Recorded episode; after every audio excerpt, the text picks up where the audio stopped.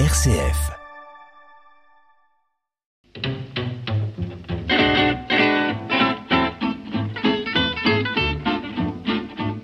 Si je vous demande de me citer un peintre, que répondriez-vous?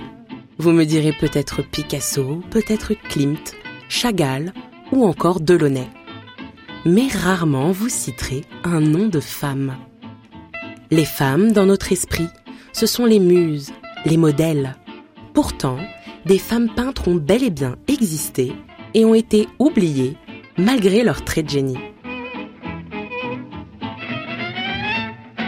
Aujourd'hui, on revient sur l'une de ces peintres avec un tableau intitulé Portrait de Mademoiselle Chanel et peint en 1923. Ce tableau représente Coco Chanel sous les traits d'une femme au teint blanchâtre et aux cheveux noirs jusqu'aux épaules.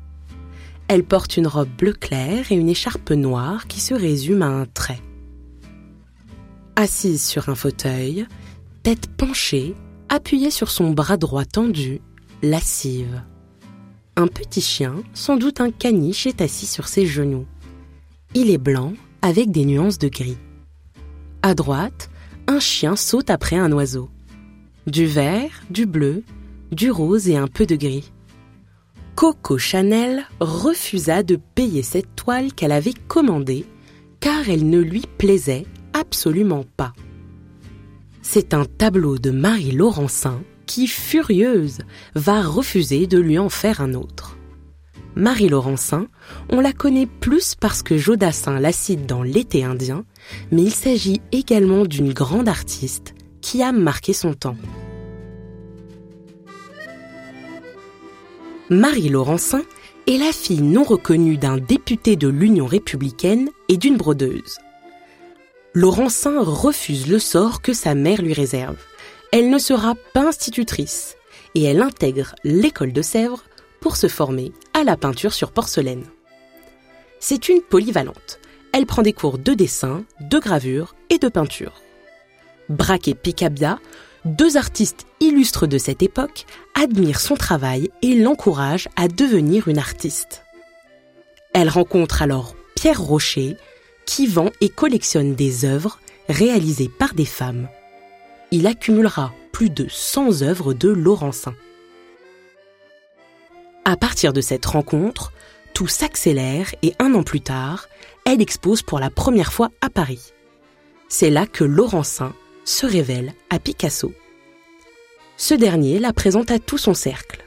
Le douanier Rousseau, André Derain, Robert Delaunay ou encore Vlaminck. Elle participe ensuite au Salon des Indépendants, entourée de peintres masculins. Marie Laurencin réussit à se démarquer et va prendre part à la création de l'art moderne. Dans son œuvre, elle conjugue des influences multiples, du fauvisme, de l'orphisme, du cubisme. Marie Laurencin devient la femme artiste du bateau Lavoir. Le bateau Lavoir, c'est la résidence de Montmartre où vivaient plusieurs artistes. Autour d'eux gravitait Guillaume Apollinaire, compagnon de Marie Laurencin, à qui elle inspira le poème Le Pont Mirabeau. Leurs mères respectives ont empêché leur union. Laurencin perd sa mère et l'alcoolisme d'Apollinaire met un terme à leur relation. Ces deux événements vont marquer un point décisif dans ses choix artistiques. Elle se détache du cubisme pour se trouver son propre style, mais malgré tout, la critique reste parfois virulente. Par la suite, Marie Laurencin épouse un baron et peintre.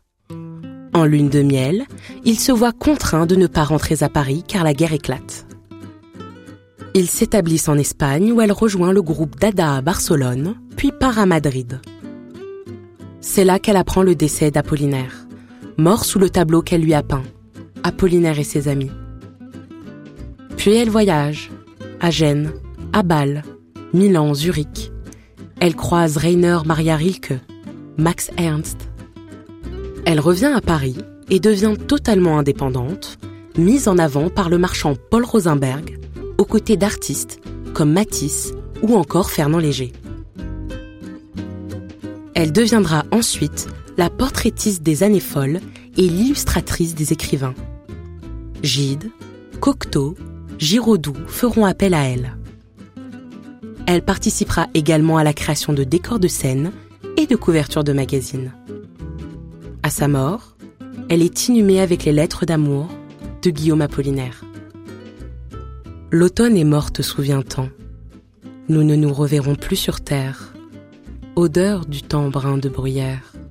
Et souviens-toi que je t'attends.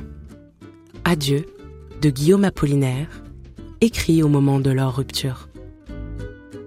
La peinture, une affaire d'homme, n'est-ce pas?